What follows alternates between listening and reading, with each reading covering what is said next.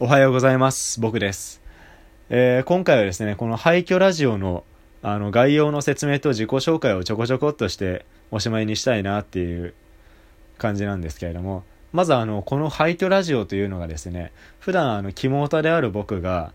あの考えている妄想だとか、こうなったら面白くないっていうのを、あのだいたい4、500文字ぐらいの内容を膨らませて喋るのがこのラジオでございます。だいたい4、500文字っていうと、あの、ツイッターで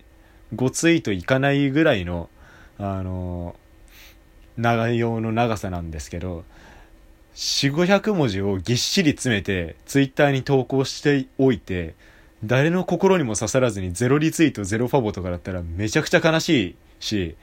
あの、自分の精神の崩壊が、あの、著しく進んでしまうので、ちょっと、できないなっていうところもあって、ツイッターは、あの、投稿できなかったんですけど、で、ブログに書くにしても4、500文字って、スクロールバーが、横のスクロールバーがめちゃくちゃでかくなっちゃうレベルの分量なんですよ。で、視界いっぱいに文字を見て、で、おしまいになっちゃうんですよね。スクロールしてる間に大体みんな、あの、記事についての感想だとかを、あの、考えてるんだと思うんですけど、それをする暇すら与えないで次の記事へのクリックが進んでしまうような長さの内容なんで、やっぱりあの、こういう喋る形にすれば、あの、考えながら聞けるっていうのが、できるんじゃないかなと思って、えー始めてみました。やっぱり勢いっていうのは肝タには大事ですからね。あの勢いを失ってしまったオタクは、今まであの自分の趣味に使った金額というのを、遡って考え出してしまって、左右の河原みたいになってしまって、まさに地獄なので、あの、そういう勢いを失わずに今後肝タを続けてられたらなって思います。で、あの、2分過ぎてしまったんですけれども、あの、ここで自己紹介に移りたいと思います。あの、僕、配達員と申しまして、あの、普段はあの、格読むの方で、あの、小説をパラパラっと書いてたり、あと、ニコニコの方で動画投稿だとか、あの、ニコニコブロマガの方でクソアニメの感想を書いていたりだとかしています。で、それが、あの、空を眺めて雲を、数を数えたりしています。それが、あの、空虚なオタクなので、こういうラジオみたいな趣味もないと、本当にあの、朽ちてしまうんじゃないかという恐怖があったので、えーこのラジオを始めました。で、あのー今後このラジオはだいたい土曜の10時あたりに公開できればなって